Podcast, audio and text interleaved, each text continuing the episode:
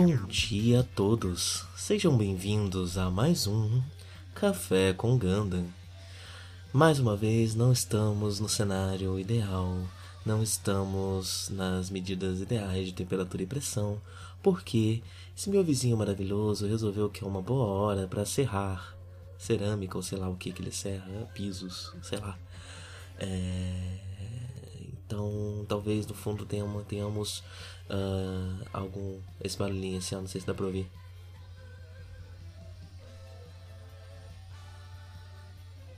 Eu acho que tá baixo, talvez até o filtro do, da gravação tire. Mas é, tá acontecendo isso. Então peço perdão pela milésima vez. Todo podcast eu peço perdão, né? É muito difícil morar num lugar barulhento. E olha que é relativamente pouco barulhento aqui em comparação com outros lugares de São Paulo.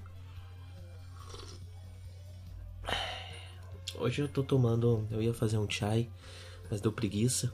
Então eu tô tomando um chazinho clássico já de maçã e canela. Tô começando aqui a, a repetir os chazinhos já. Ah, bem, vamos falar do décimo episódio de Mobile Suit Gundam. Finalmente chegamos aos dois dígitos, o destino de Garma. Ah, bem, uma das primeiras coisas que a gente descobre, né? Esse é um episódio que mostra bastante da perspectiva de Zeon. É, ele já começa em uma festa, uma festa para pessoas ricas, não é uma festa só de pessoas que se alinham com Zeon, é uma, uma festa para as pessoas ricas da Terra ali, pelo visto, né? Uh, nesse episódio, eu, eu, eu, acho que não chega a ser dito no episódio, uh, mas a gente descobre por materiais, enfim, é, que você lê por aí, que todo esse tempo, né, esse território de Zeon onde a trama está acontecendo, onde a, base branca é, aterrizou na Terra, é ali pela região da América do Norte, é, pelos Estados Unidos, porque a cidade pelas quais, pela qual é, a base branca tá, tá se escondendo nesse episódio, ela é são os destroços de Nova York, uh, que curiosamente ela é chamada de New York, New York, ela é transliterada como New York em alguns materiais é, de Gundam, mas não, ela é para ser realmente a Nova York do nosso mundo e não uma Nova York paralela, uma Nova York. É, isso é um erro de transliteração do japonês. Uh, que acabou, enfim, é, acontecendo, né? Ele acabou acontecendo tanto que na Wikipedia, na descrição do episódio, se fala New York ao invés de New York. É, mas não, a Wiki de diz que é para ser a Nova York do nosso mundo mesmo. E bem, tá tendo essa festa, né? Uma festa de gala. Uh, e nessa festa a gente descobre, é, é, citado ali rapidamente, né? Que aparentemente os civis não sabem que a base branca está infiltrada dentro de território Zeon. Isso é um segredo militar no momento. É... E até quando será que conseguirá ser, né? Isso pode ser um gancho para um, um, um plot futuro, uma questão futura. Até quando isso vai continuar sendo um segredo. É... Mas essa festa serve mais para mostrar é, uma questão do Gama que não tinha sido apresentada até agora, que é a Iselina. E Celina é a paixão de Garma, né? E Celina é uma moça uh, também ali endinheirada, né? Como todo mundo que tá naquela festa. Uh, mas o pai dela se alinha com a federação e não com Zeon. É, e o amor deles é impossível por causa disso, né? O pai dela não, não quer que ela se meta com essa, essas pessoas de Zeon. Uh, e, e o Gama, né, no momento ali é, na sacada da festa, é, toda essa parte tem uma estrutura muito clássica, né, muito comum né, nessa época dos anos 70 de anime, né? Então, é, toda essa coisa da festa de gala, todo esse padrão de luxo europeu, de, de nobreza europeia, é, tá lá, toda essa coisa do drama, é, muito conectado com, com, com com, com o imaginário, é, é, o imaginário uh, estrangeiro, né? É, tá muito presente ali. É, isso era muito comum na época em shoujo. É, e, e, essa parte da história tem uma estrutura de, de alguns shoujos clássicos ali dos anos 70 é, de romance uh, mas isso é replicado na, na na, no imaginário japonês em diversos outros lugares, né? Um que eu consigo pensar agora é Final Fantasy VIII. Em Final Fantasy VIII, no começo, né? Você tem é, essa mesma estruturinha, né? A festa de gala, o baile de máscaras, é, uma paixão que se desenvolve, só que essa paixão, ela, ela, ela não pode se dar a olhos vistos, então ela acontece em sacadas, em coisas do tipo. É, é, essa mesma estrutura também está lá, curiosamente. Uh, então é algo presente no imaginário que caiu em certo desuso, né? Mas é muito usado em, em coisas que trabalham com romance e com política, né? De certa forma, é, especialmente uma política que envolve uma nobreza, algo do tipo. Isso ainda está no imaginário, que está presente ali, né? Em Final Fantasy VIII. Então podemos dizer que isso está no imaginário japonês ao se tratar desses assuntos, né? Uh, é, eu também vou pedir desculpa que além da, da, da, da da serra elétrica ali, sei lá o que, que esse moço usa, a Maquita, é, eu também ainda, já é o quarto episódio seguinte que eu ainda estou com problemas de sinusite por conta do tempo doido aqui é, em São Paulo, então às vezes eu não vou aguentar e vou acabar tossindo. Esse é um momento desse, enquanto eu tô falando isso tudo, eu tô usando a fala para evitar a tosse, mas infelizmente eu vou precisar tossir só um minuto. Eu vou tentar cortar isso, mas talvez fique, então peço perdão pelos pontos mais altos aqui uh, do volume. É, bem. Uh, enquanto essa festa acontece, né, é, a base branca está se filtrando, como eu disse, nos destroços da cidade de Nova York. Uh, o Gama é chamado, né, eles conseguiram detectar a presença, eles não sabem exatamente onde está, mas conseguiram detectar que a base branca está por lá. E o Gama ele mesmo lidera uma equipe de busca para é, encontrar a base branca né, e eliminá-la de uma vez.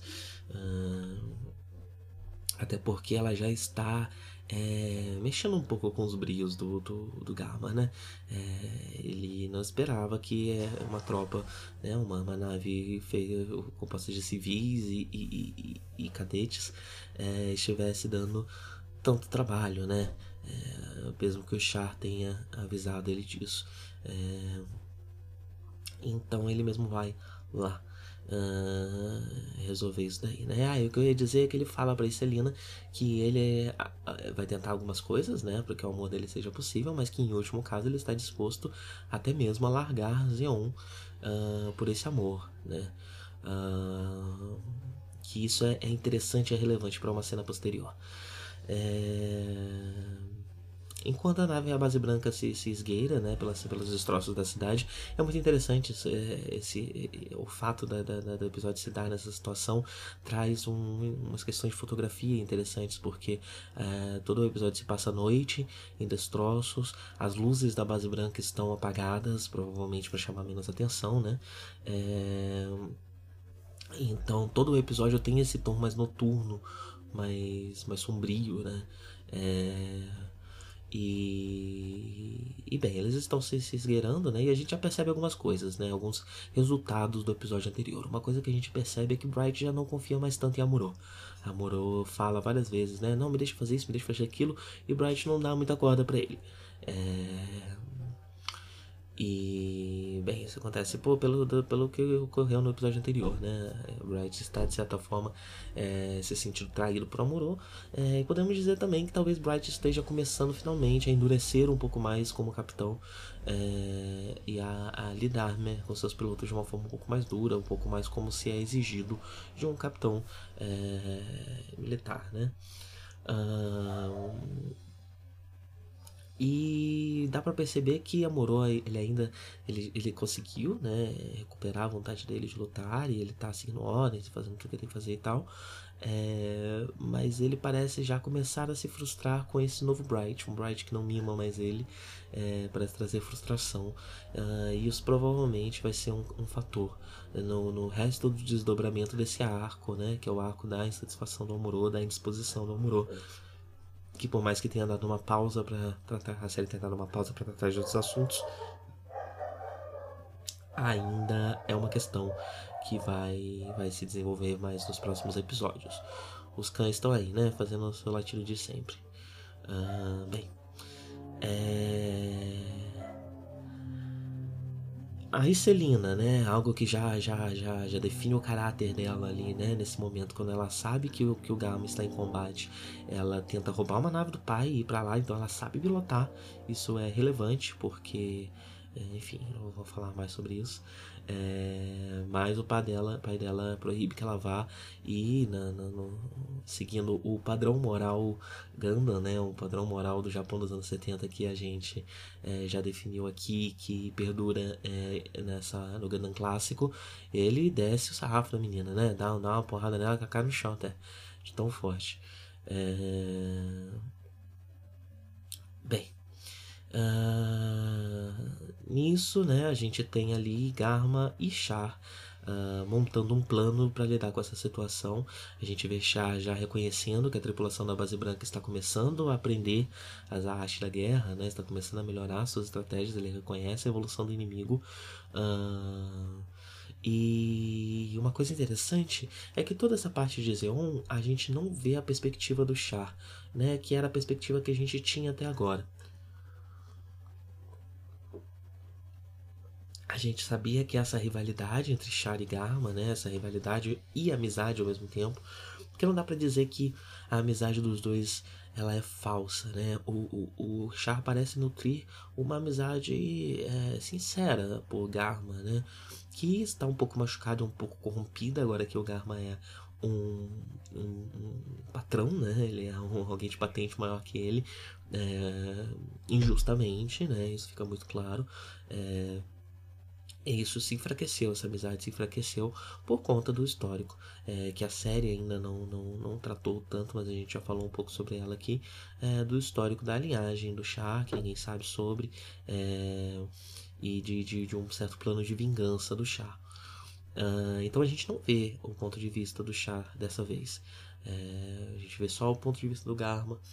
E aí a gente vê o chá ajudando Garma a tomar uma série de decisões militares, se aproveitando da, da, da, da, da inexperiência né, do Garma como comandante para induzir ele a tomar uma série de decisões que vão ser úteis para o plano final do chá nesse episódio.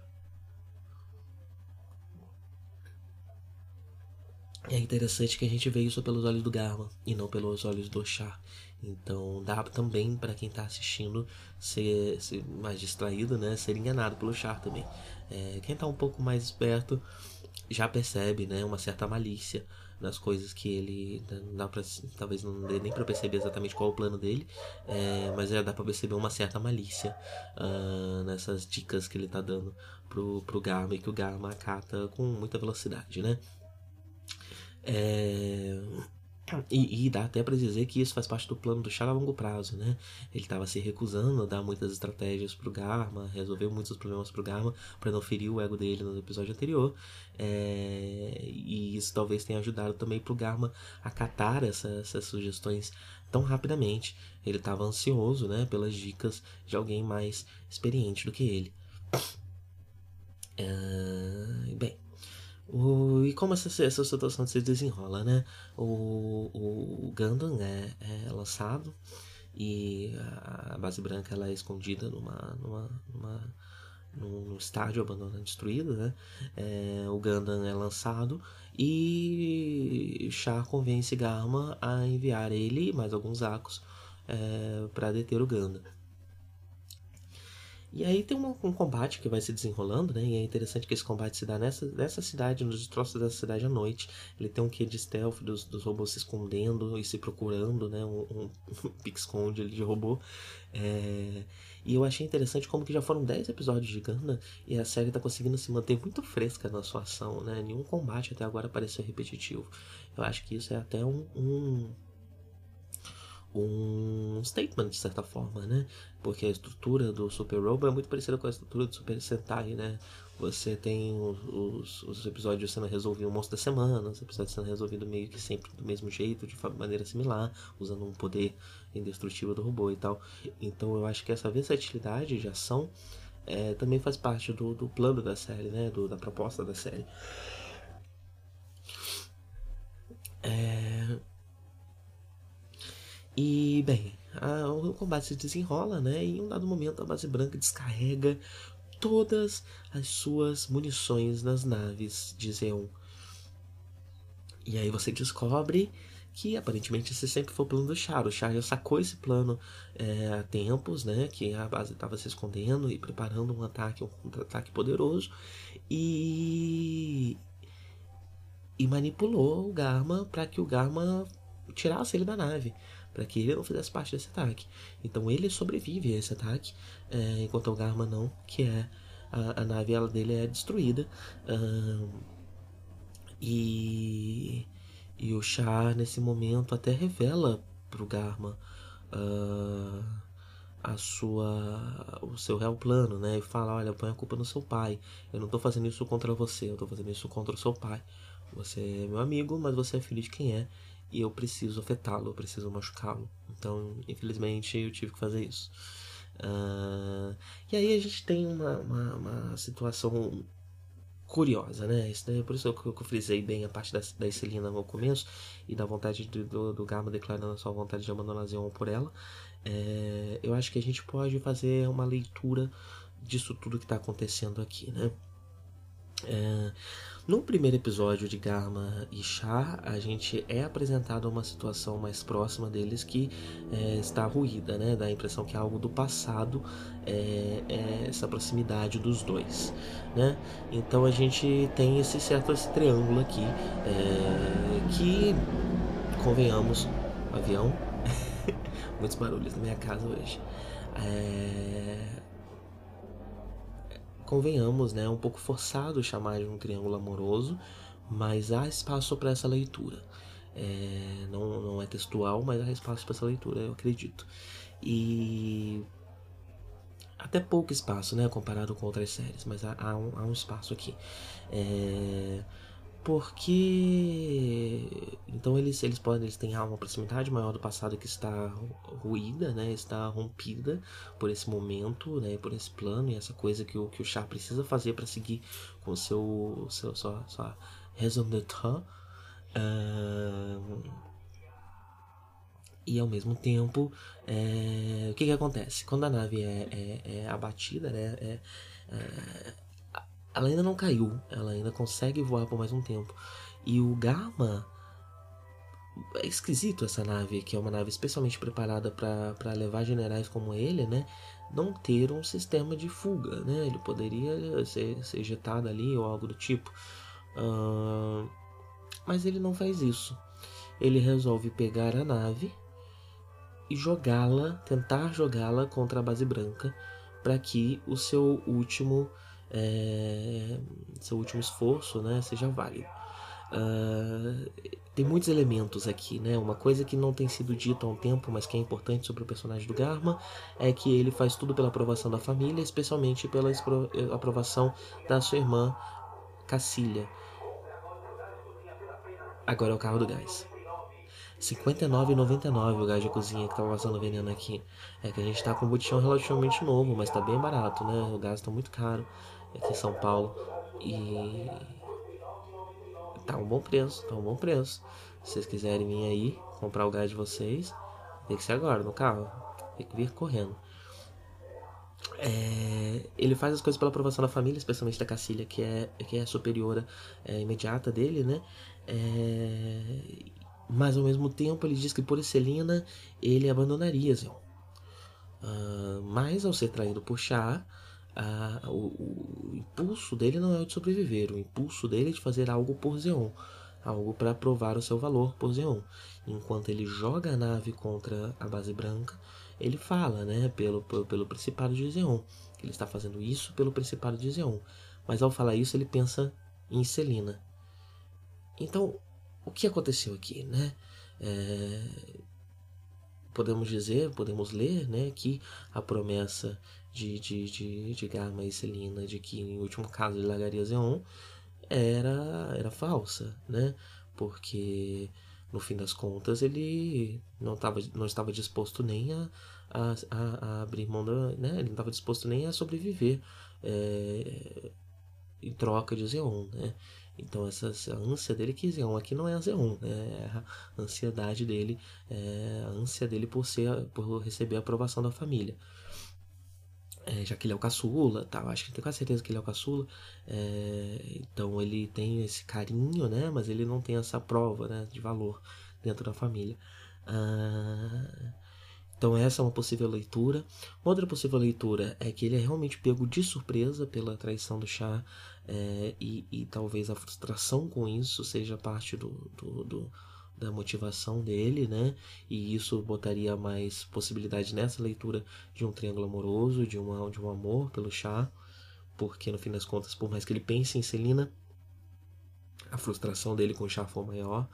Uh, eu acho que essas são duas leituras que a gente pode trabalhar aqui. Eu acho que uma não exclui a outra, uma não anula a outra, mas eu imagino que de pessoa para pessoa é, essas leituras vão ser consideradas, cada uma delas vai ser considerada menos ou mais válida. É, eu particularmente caio mais com a questão da aprovação da família, mas eu acho que a frustração com a traição do chá é um fator sim. É, que agora ele precisa se provar não só para a família, como para o próprio chá, inclusive. Uh, então, eu acho que é um fator sim. É, eu, não, eu não levaria. A, eu acho que há leitura, mas eu não, não pessoalmente não levaria a esse extremo de dizer que isso é uma prova de, um, de, de um, relacionamento, de um relacionamento amoroso prévio entre os dois. É, mas eu acho que é uma possibilidade, eu acho que pode ser trabalhado para quem quer trabalhar dessa forma, é, especialmente para quem quer produzir material, né? Eu, eu gosto bastante do chip e eu acho válido que isso seja usado para fanfic, para enfim, é, do Jin, etc., com os dois. Uh, e bem, aí temos, né, verbalmente, finalmente, a, a vingança de Char, né? E, e, a, e, a, prova de que essa vingança é contra o pai, é, o Zabi pai, né? E, e isso isso também vai ser mais assunto mais para frente, né? A gente já deu alguns spoilers aqui no passado, é, mas a gente vai falar mais sobre isso quando chegar a hora. Deu o suficiente para fazer as análises que eu precisava, eu não consigo ver agora mais necessidade de falar sobre isso. É, e fica essa impressão, né, para Celina ser ativa, tentar roubar uma nave e tudo mais, de que esse assunto não está acabado, de que Celina por si mesmo vai tentar fazer algo. É, e no preview a gente já descobre que isso vai acontecer no próximo episódio já, né? Uh, então vamos ver aí ainda nos próximos episódios alguns desdobramentos da morte de Garma. E a morte de Garma é muito importante, porque apesar dele, dele ter essa questão de não ser considerado tão valoroso pela família, ele era muito querido, ele era o caçula, né? Ele era querido de uma forma infantil, né? Uh, e no final nós vemos Zeon pela primeira vez, né? E nós vemos o... esqueci o nome do, do pai Zab. É, mas nós vemos ele, do, ele recebendo a notícia. Inclusive a tendência minha é chamá-lo de imperador, né? Mas eu não acho que ele seja. Ele se é um principado, ele seria talvez um príncipe. Eu não tenho muita certeza. Estou dando uma olhada aqui é, de qual é a posição de Degwin. Ele é Degwin Zabi, o nome dele. Uh, mas ele é né, o líder supremo é, desse principado. E nós vemos ele recebendo a, a notícia, né? É, o, o, o, a Wikipedia chama ele de ditador absoluto. É, mas eu não tenho muita certeza se esse é. É, é, é esse, esse é o nome dele. Ele não tem medo de se assumir ditador. Ele é o supremo líder e ditador do Principado de Zeon. É, e ele é o líder soberano, soberano, né? Regente soberano. Então ele não tem vergonha não de assumir essa posição não. E a gente vê ele recebendo a notícia, né? Do, do, do, do, do mensageiro, né? Algo inclusive que remete mais uma vez ao teatro trágico é, grego uh, em Ganda e é um mensageiro que vai dar a notícia é, pro Degwin e a gente tem apenas uma narração dizendo que Degwin não, não teve como, não conseguiu, é, é, foi, foi impossível para ele deixar que seu cetro caísse ao receber a notícia. É, e é algo muito dramático, né? Algo muito teatral mesmo. É, acho que, que é mais uma referência aqui ao, ao, acho que cada vez mais a gente tem é, referências à tragédia grega em, em Ganda. Eu acho que essa foi bem forte, né? E mostra como é, Garmer é querido e como essa essa essa morte vai ser uma grande virada na guerra e na, na política interna de, de Zeon, né, na relação na relação de guerra de Zeon com a, a Federação. Eu preciso tossir de novamente, peço perdão. Ai, perdão. E é isso, né, pelo episódio de hoje.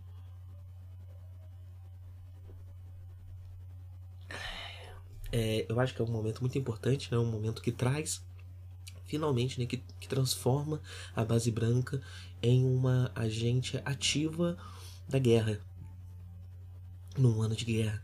É, e, e, que agora a gente vai ver esse, esse desdobramento disso né, e o crescimento disso uh, ao longo dos próximos episódios, no que isso vai culminar.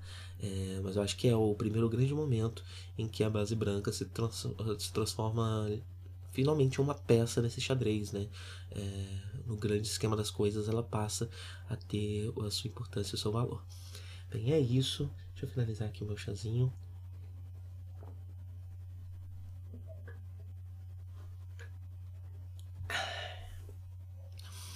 Eu falei nos episódios anteriores que as questões dos barulhos da rua em breve iam se resolver, né? Mas acho que isso vai demorar um pouquinho mais. É... Ninguém reclamou até agora, né? Se, se estiver muito incômodo para alguém, por favor, avisa que eu tento dar um jeito. É... Mas por enquanto não vai ter muita coisa que eu vou poder fazer sobre esse assunto. não sei, às vezes até os barulhos saem relativamente baixos, né? Então talvez isso até faça parte né, do conceito meio SMR daqui, né? Tem uns ruídos de fundo. É, não sei, não sei. Uh, mas se estiver incomodando muito alguém, por favor avise. É, e espero semana que vem estar um pouco mais.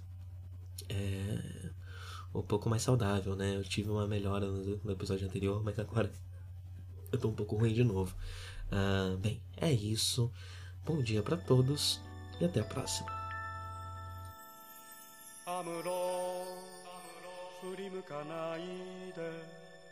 宇宙の彼方に輝く星はアムロお前の生まれたふるさとだ。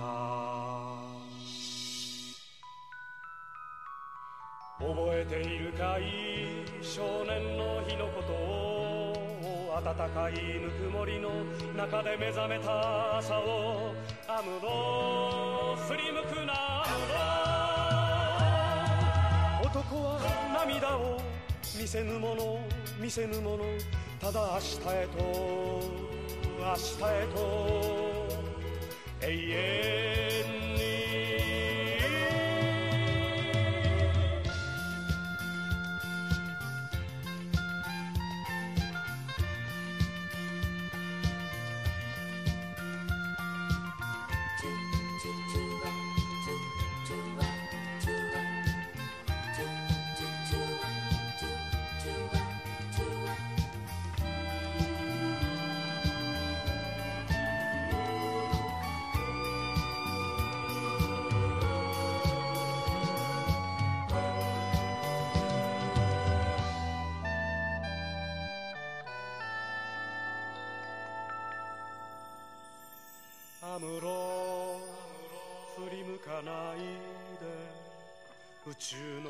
果てにきらめく星はアムロお前が捨てたふるさとだ。